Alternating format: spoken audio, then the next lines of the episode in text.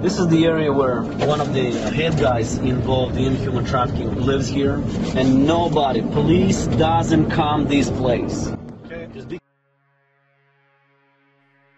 Creo que todo puede comenzar con el documental que nunca fue, el documental que pudo haber sido, originalmente llamado Traffic Jam, haciendo alusión al bloqueo del tráfico, refiriéndose al tráfico de niños y cómo detenerlo. Luego se llamó Save the Children, un título más genérico pero mucho más claro. Y luego terminó con Silent Children, refiriéndose a los miles de niños en círculos de pedofilia. Pero ¿quién iba a pensar que los silenciados iban a ser los productores? Advertencia. El contenido del siguiente fonograma puede llegar a dañar la sensibilidad del auditorio. Se recomienda discreción. Si usted no está dispuesto a escuchar palabras altisonantes, tales como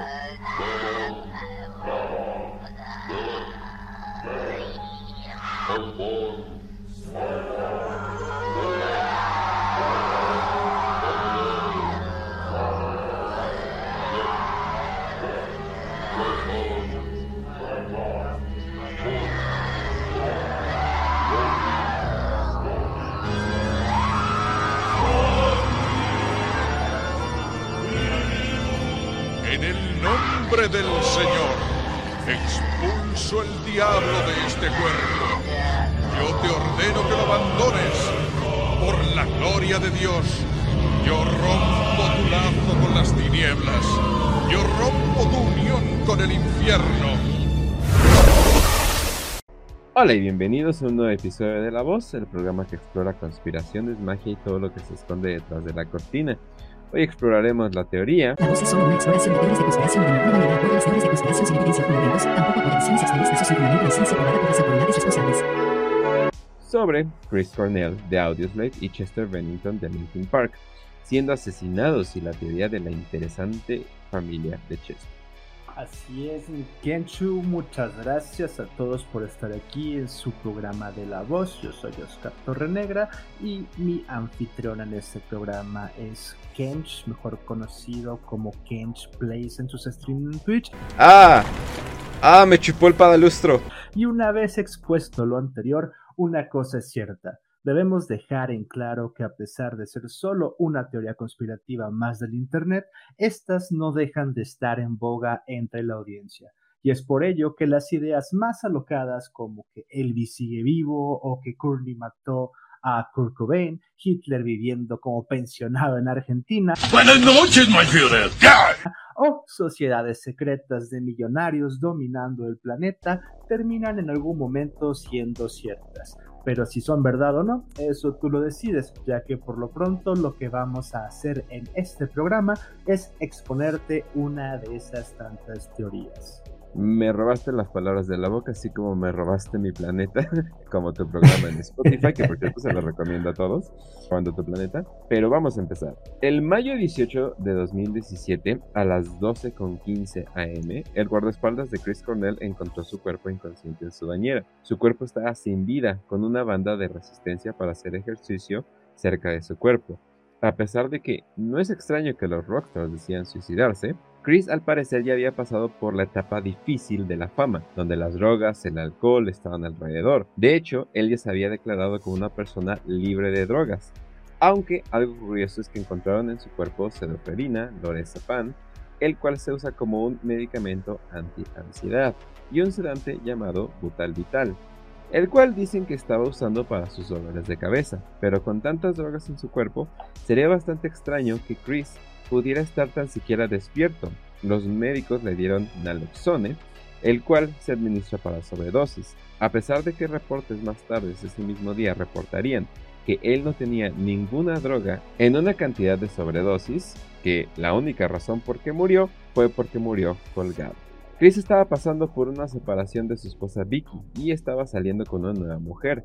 Su esposa yo creo que estaba preocupada porque tenían un seguro de 15 millones de dólares, el cual no aplicaba para suicidio. De hecho, su mujer se la pasaría en demandas a diferentes empresas y doctores con tal de sacar la mayor de cantidad de dinero meses después de la muerte de Chris, llamando lo que según hizo Chris como una locura provocada por drogas. Uno pensaría que Chris Cornell hubiera dejado a su familia con dinero suficiente después de haber ganado tanto dinero con sus diferentes proyectos musicales, pero al parecer el dinero siempre fue el problema en esa relación y la razón de su fin. Vicky, al parecer, estaba moviendo dinero que se supone iba a ir a caridad a sus propios fondos. Chris dijo varias veces que él no quería morir como un hombre rico, e incluso en un concierto él dijo: uh, We were young men at the time that we wrote this song, and at the time we didn't want to have our lives interrupted so that we could go out and maybe die to make more people more money that we didn't know. Um, we've done well in music, but honestly. Uh, in the last 30 years, I'm not really friends with anybody that's a billionaire or that owns a business that is worth more than all of us put together and doesn't give a shit what happens to us. So that's what this song was about. Yeah! It was about people, small groups of people with lots of money who don't give a shit about me and detalle agregando a lo que mencionas, Mikench, es que se han hecho varias pruebas emulando las condiciones y la manera en la que supuestamente Cornell se quitó la vida. Hasta el momento se ha concluido que es imposible que un hombre de poco más de 1,90 se asfixiara a sí mismo con una cuerda elástica similar a la que se encontró en la escena del crimen, atorada entre la puerta, él de rodillas tratando de ahorcarse y sin ningún nudo entre esta cuerda y su cuello. Todas estas conclusiones periciales realizadas por expertos independientes no hacen más que avivar las sospechas de un homicidio relacionado con la próxima información que Chris iba a hacer pública. Se cuenta que Cornell, al hacer un pequeño libro negro, al hacerse de este similar al que se usó en el juicio contra Jeffrey Epstein, para quien no lo sepa, así es como se le conoce a las agendas o libros de contacto en donde se guardan los datos de los clientes. En palabras más simples, Cornell se hizo con una prueba física que ligaba a varios multimillonarios y famosos con el delito de la pedofilia y fue justo lo que le dio los ánimos suficientes para hacer pública su lucha en contra de la pedofilia por parte de la élite llevando así su proyecto de una fundación, pero sobre todo un documental, el cual ya antes mencionó Kench, que expusiera el abuso infantil por parte de la crema innata de Hollywood. El mundo de la música de boomers de 30 años estaba de luto, pero además de la narrativa principal, empezaron a salir teorías conspirativas sobre su muerte. Como cualquier muerte de rockstar digna, la principal era de que estaba a punto de hablar sobre los grupos de pedófilos millonarios con influencia en la industria musical, del cine e incluso en la política. Estos rumores no tienen mucha evidencia, de hecho, hablando de evidencia, tenemos que hablar de su registro de audio. El registro de audio de las 12 a 2 am fue perdido o nunca grabado. De acuerdo Tonight, new audio and information obtained by 7. It reveals the moment an MGM Grand employee phoned police after Soundgarden frontman Chris Cornell was found dead inside a Detroit hotel room. De acuerdo con la policía local, el sistema de grabado tuvo un problema y no estaba grabando llamadas policíacas o el radio policíaco. Ya ven cómo la tecnología suele fallar, más cuando la necesitas.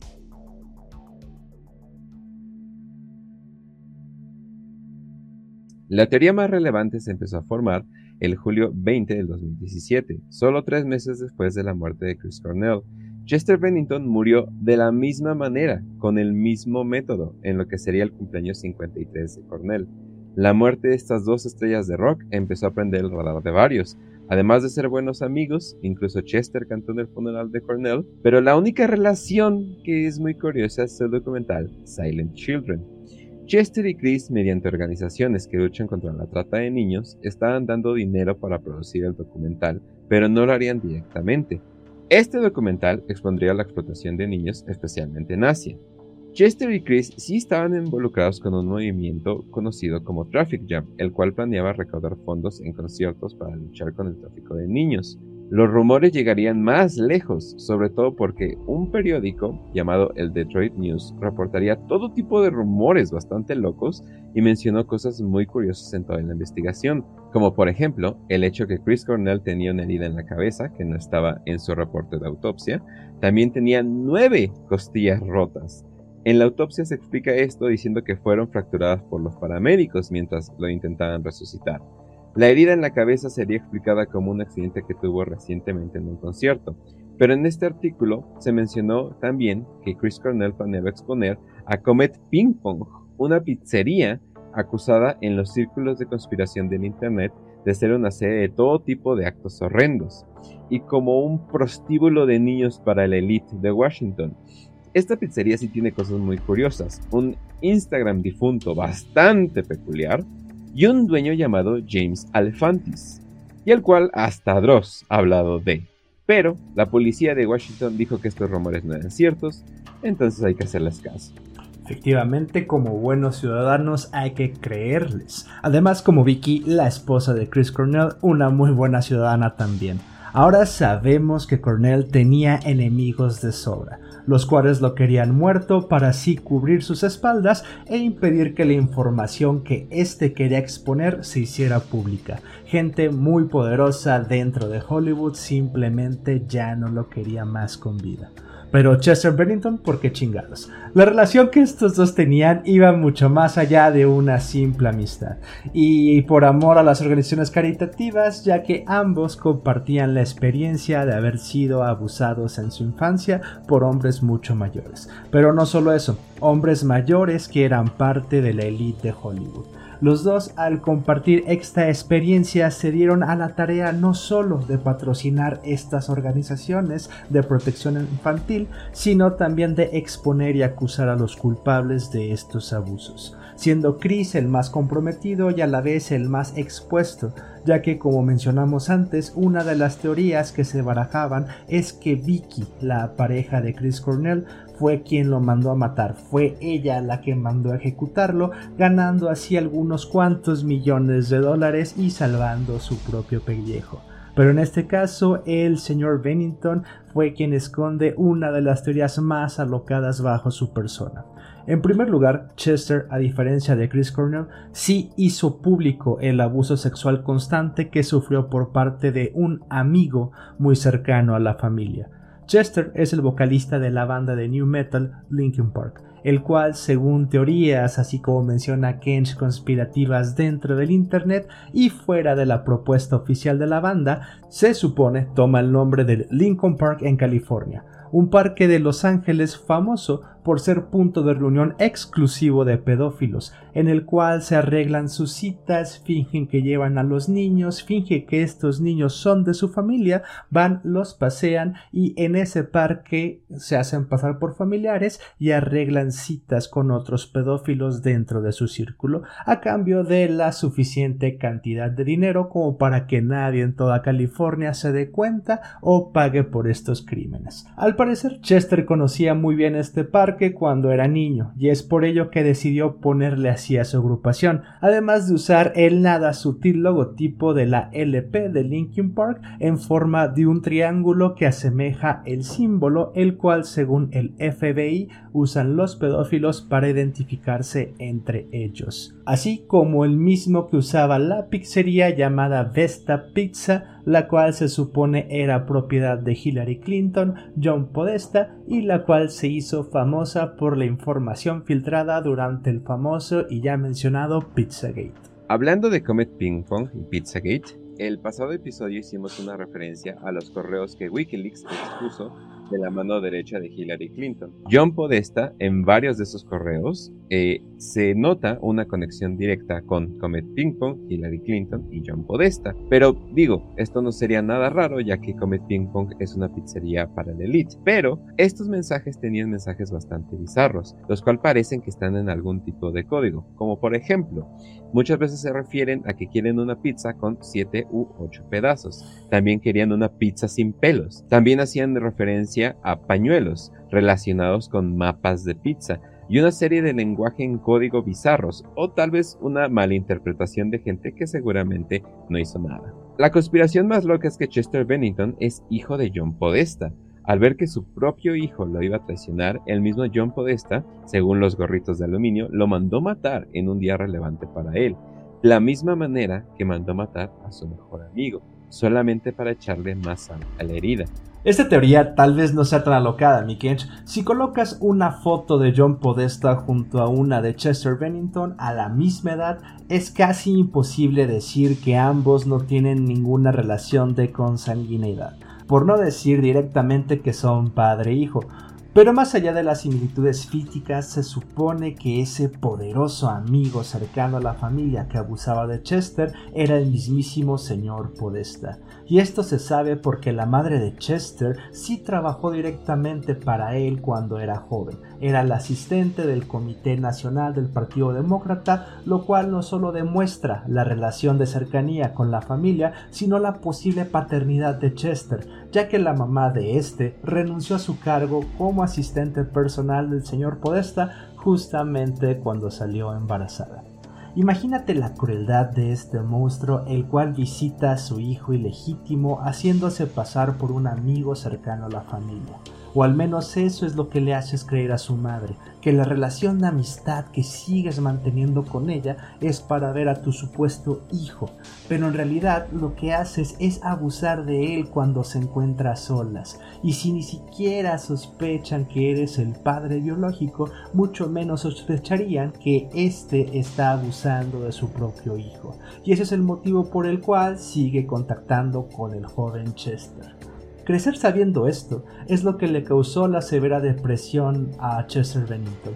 Y esto es lo que usó su esposa, al igual que como ocurrió con Chris Cornell, para hacer pasar su homicidio como un simple suicidio.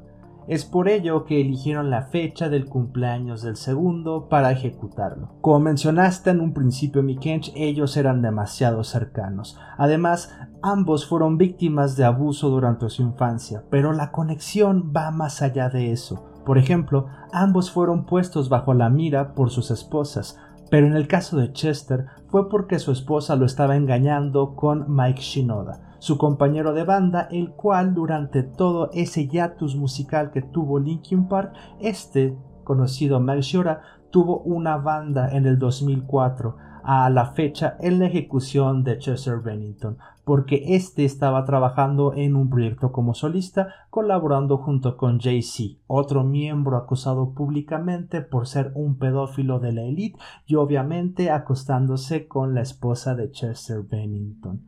Lo que unía a Chester y Chris, además del abuso que compartieron en su infancia, que ambos estaban a punto de dejar a sus esposas, fue ese pequeño libro negro, el cual desapareció justo después de la muerte de Chester. La última pieza de evidencia que ligaría a todo el mundo, desde Lawrence Rockefeller, el supuesto padre biológico de John Podesta, el supuesto padre biológico de Chester Bennington, hasta el ya mencionado James Alefantis, el cual sería supuestamente el hijo de David Rothschild y cuyo nombre real sería James A. Rothschild, ligando candidatos presidenciales como Hillary Clinton o presidentes tal cual como Barack Obama con las familias más ricas del mundo celebridades, estrellas de rock y degenerados comunes y corrientes.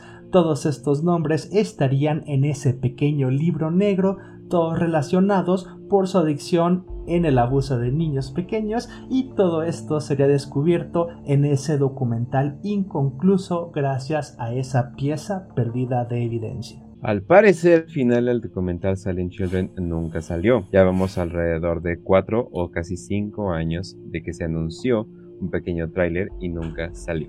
Uno de los productores falleció y su esposa, que también era productora, nunca continuó con el proyecto. Al final, el silencio fue lo único que quedó.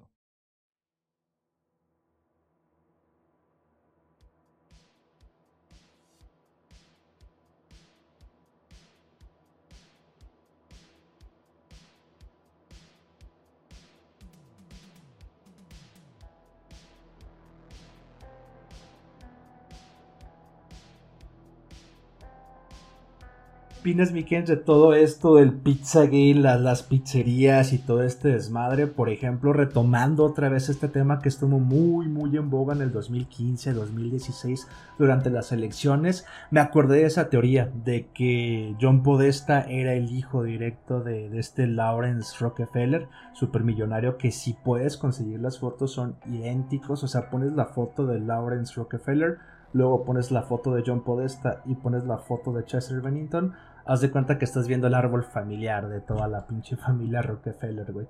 Y junto con esto también el hecho de que James Alefantis, el cual obviamente es un nombre falso, que significa yo amo los niños en francés, es hijo de David Rothschild y son idénticos. Pones a David Rothschild y pones a James Alefantis, este, son la misma persona, güey. Entonces, ¿cómo se relaciona este negocio de las pizzerías, la política, con grandes familias de, de la elite, pero que no hacen públicamente que son sus apellidos, ¿no? Que son estas familias superpoderosísimas, pues esto haría que se relacionaran muy fácilmente con todo este desmadre y corrupción dentro de Hollywood.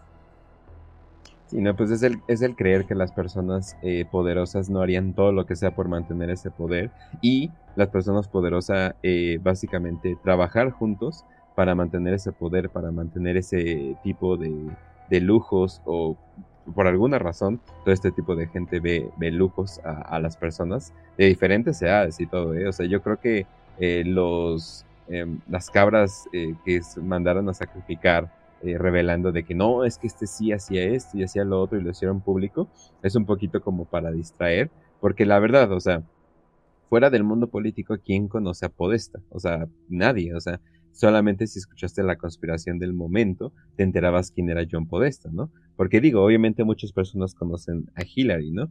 Pero ya John Podesta ya sería como que ya más atrás, ¿no? Entonces sí, o sea, obviamente hay algo pasando aquí. Lo de James Alefantis eh, es lo más eh, choqueante que me, que me ha dejado, porque yo dije, bueno, yo creo que es como un, un stretch, no sé, yo creo que están como que ya mamando con el hecho de que no manches, ¿cómo puede ser posible que literalmente tenga este nombre, este nombre falso, ¿no? Y, pero no, o sea, él, él ya se ha visto en público con playeras eh, con la frase eh, Je amé el o sea, yo, yo amo a los niños, y es como, oh, wow, entonces sí es un nombre, sí es un nombre falso, ¿no? O a, menos que haya sido como la playera perfecta para él, ¿no?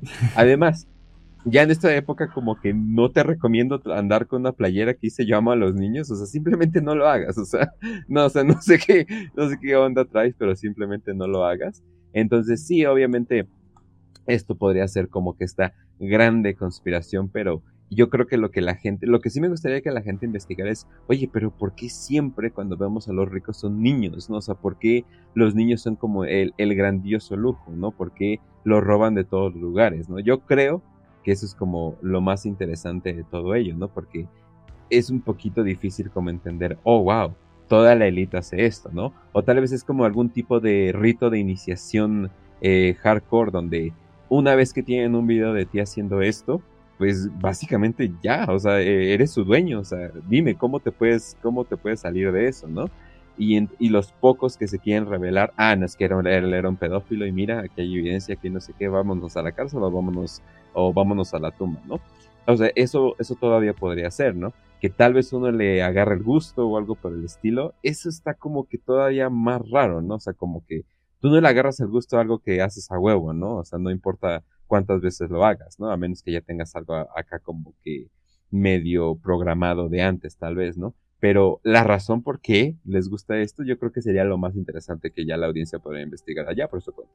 O podremos hacer un programa solo si es un tema bastante, bastante complejo porque tienes que agarrar varias ópticas. Una desde su postura ocultista, su postura de grupo, su postura de cosmovisión y su postura de crianza. O sea, si mezclas las tres, mezclas desde el punto de vista de por qué lo hacen esotéricamente y esto, por qué lo hacen dentro de un grupo y esto, por qué lo hacen como una especie de tradición familiar y esto del por qué lo hacen para coaccionar en sus poderes públicos, te lleva al hecho de que ya es una pues más que una tradición es casi un deber por parte de estas personas. De hecho, esta línea que te estoy mencionando de Lawrence Rockefeller y Chester Bennington y John Podesta, el hecho es casi seguro de que el mismo Lawrence Rockefeller haya abusado de John Podesta y que John Podesta haya abusado de Chester Bennington como una más que como una tradición familiar, casi casi como un deber. Y hay varias teorías, desde el que va del, del hecho de, de, control familiar, de una especie de MK Ultra, hasta el hecho psicológico de, tú sabes, las personas que son abusadas cuando son infantes por parte de una persona mayor, sea un familiar o un amigo cercano a la familia, repiten el mismo protocolo de ellos volverse de ser la víctima a ser el victimario si llegan a sobrevivir. Muchas veces tienes de dos, o terminas suicidándote, terminas cayendo en una, una especie de traumatismo que no te permite continuar con tu vida, de distorsión, dismórfica o cualquier otro tipo de complejo que hace que termines suicidándote o cayendo en depresión, o para evitar caer en la depresión de ser la víctima te conviertes en victimario y continúas con este eterno círculo. Parte de, esos mismos planes de la elite que también te proponen como estas partes de agendas que, tienen es de sabes que si está nuestro estilo de vida decadente. Así como los apellidos. Oye porque van a esconder que es un Rockefeller o porque va a esconder que es un Rothschild el problema es que si se dan cuenta que estos Rothschild que estos Rockefeller que estos apellidos tan rimbombantes, tan fáciles de identificar, están metidos en todo, cuando la misma corrupción y la misma porquería de estos salga y, salga a flote y salga a la luz, te vas a dar cuenta de, oye, es que son muy pocas personas, es este pequeñito grupo de gente el que está llevando a cabo toda esta degeneración, toda esta corrupción, y así como es fácil para ellos identificarse, también para ti es fácil señalarlos y decir, ¿sabes qué? Pues vamos, vamos poniendo la guillotina en nombre de estas personas y es lo que tratan de evitar. Hacer que todo esto se comparta y con estos mismos apellidos si compartes la degeneración que no está bien vista si sabes que abusaron de ti tú vas a abusar de tus hijos si es lo más común que haces entonces haces que toda la persona caiga en estas mismas prácticas y es muy diferente. Es como como cuando Rihanna o Jay-Z o cualquier otro superactor de Hollywood tragan una McDonald's y un Starbucks y los fotografías en las calles y dices, ah, mira, esos güeyes también comen McDonald's y toman Starbucks como yo. Entonces, cuando yo vaya y me tomo una Starbucks, voy a ser como Jay-Z o voy a ser como Rihanna o si me compro unos Yeezys, voy a ser como, como este cabrón de Kenji, ¿no? Cuando es de, güey, o sea, el que ellos se den ese pequeño, ni siquiera gustillo, esa extravagancia de comer ropa de pobres de, de vez en cuando es como salir fuera de todo lo que están acostumbrados a alcanzar y no tienes ese nivel de cercanía nomás porque puedes acceder a los lujos que ellos tienen de manera común.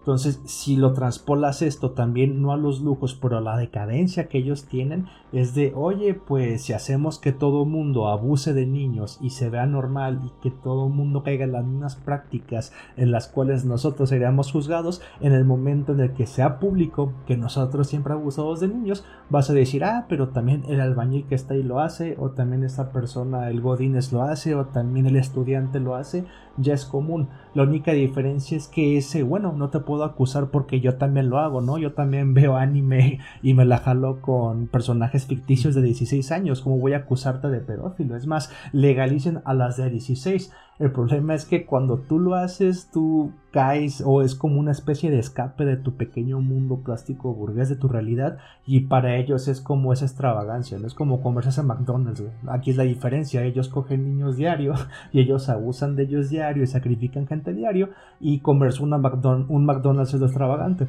Diferencia tuya que gastas todo tu dinero en, no sé, unos GCs o no sé, un iPhone nuevo y, piensas que eres muy cercano a las prácticas que tiene esta gente cuando para ti es salir de lo común el pagar tanto dinero por un celular o pagar tanto dinero por una cena o por un par de zapatos o por un viaje en yate o cualquier cosa que te haga pensar que eres cercano a la elite que está dominándote. Pero sí sería para un programa. sí, definitivamente. Definitivamente. Bueno, gente, ya escucharon que va a haber un programa mm, también de eso y también vamos a tener varios programas. También vamos a tener mucho contenido en el resto de nuestras plataformas, que por cierto pongan atención a la descripción de este video, donde están los links que mm, tenemos YouTube, tenemos Instagram, tenemos Spotify, tenemos TikTok y pues ahora sí también les recomiendo mucho eh, Robando tu Planeta, eh, en Telegram y también en Spotify. Si no les gusta Spotify, también está en Anchor, donde lo pueden, donde lo pueden bajar directamente. Y Telegram, eh, digamos, hoy eh, ya empezó a dar la noticia que vamos a poder empezar a hacer streams ahí.